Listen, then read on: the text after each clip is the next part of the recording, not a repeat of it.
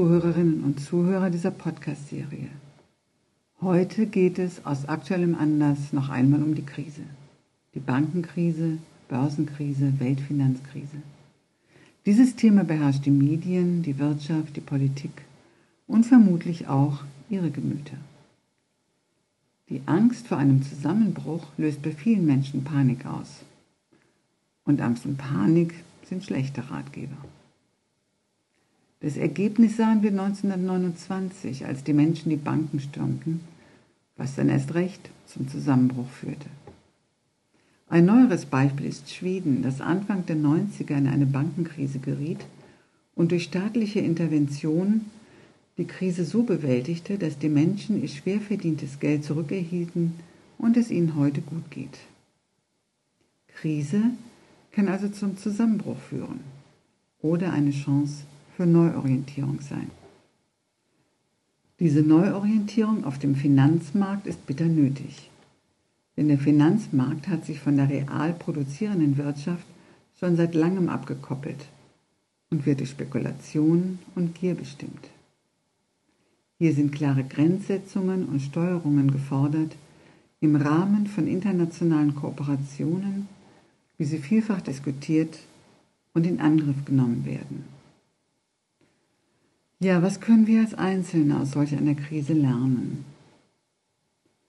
Krisen im persönlichen Leben sind, wenn wir sie richtig wenden, Chancen für Wachstum. Ich meine hier nicht Wachstum im Sinne des Wirtschaftswachstums, im Sinne des immer höher, immer mehr, immer weiter, sondern Wachstum im Sinne einer Neubesinnung und Korrektur. Wie können wir also diese Krise für unser Wachstum nutzen? Die Korrektur erfordert einen grundlegenden Wandel unserer Beziehung zu Geld. Viele von uns haben die Verführung gespürt, die in der Spekulation liegt. An der Börse möglichst schnell, möglichst viel, ohne große Anstrengung zu verdienen. Und die meisten haben dafür Anfang dieses Jahrhunderts einen hohen Preis bezahlt. Und auch jetzt sind die sicheren Einlagen, wie sich herausstellt, nicht so sicher wie geglaubt. Das Bedürfnis nach Sicherheit ist ein Grundbedürfnis des Menschen. Geld verschafft uns die Illusion, dass wir uns damit gegen eine ungewisse Zukunft absichern können. Diese Ungewissheit ist für die meisten Menschen schwer aushaltbar. Von daher suchen sie ihre Sicherheit in Geld. Aber kann Geld diese Sicherheit wirklich gewährleisten? Solange Geld an den produzierten Warenwert gekoppelt war, war es nichts anderes als ein Tauschmittel, das den Austausch von Waren vereinfachte. Das ist heute anders. Denn Geld basiert auf dem Vertrauen der Menschen in den Tausch und nicht mehr auf einem realen Wert. Wie viel wir wirklich davon brauchen, können die meisten Menschen nur schwer einschätzen. Über die Möglichkeit, Geldvermögen in Form von abstrakten Zahlen in einem Depot anzuhäufen, verlieren wir den Bezug zu dem, was wir sinnvoll einsetzen können.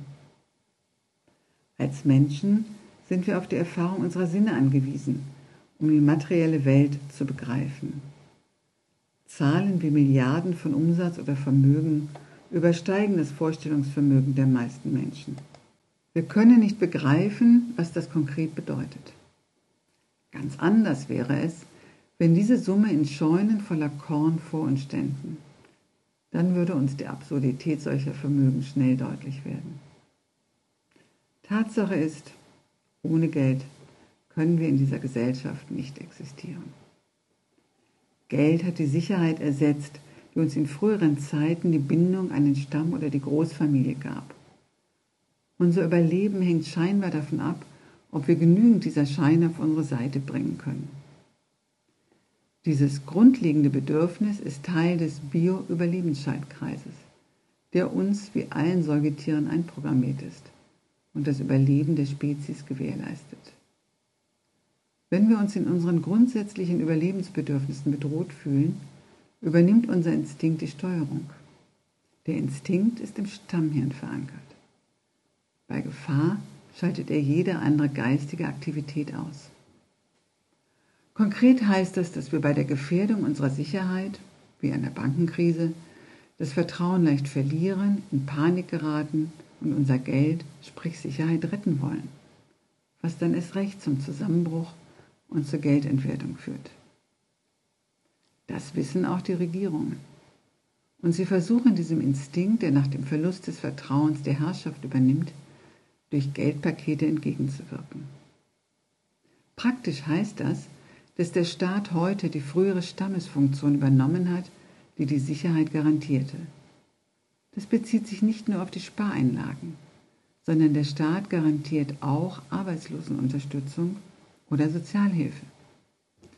Was ihn vom Stamm jedoch unterscheidet, ist die fehlende soziale Bindung.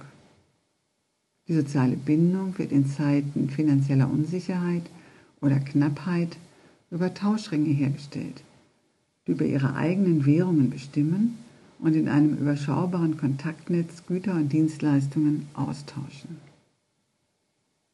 Was sich auf der regionalen Ebene bewährt, lässt sich natürlich nicht eins zu eins in überregionalen oder gar globalen Wirtschaftskreisläufen umsetzen. Sie sind eher ein gutes Modell dafür, uns mit den realen menschlichen Bedürfnissen in Kontakt zu bringen, die sich hinter dem abstrakten Geldgeschäft verbergen. Bedürfnisse nach Lebenssicherung, Lebensqualität, Wertschätzung, Kontakt und Austausch. Es lohnt sich darüber nachzudenken, wie viel Geld wir tatsächlich brauchen. Wenn wir uns auf die grundlegenden Bedürfnisse zurückbesinnen und unsere unersättlichen Konsumbedürfnisse sinnvoll beschränken, besteht die Chance, das Geldsystem wieder den menschlichen Bedürfnissen anzupassen, statt die Bedürfnisse dem Geldsystem anzupassen. Damit stehen genug Ressourcen für alle zur Verfügung.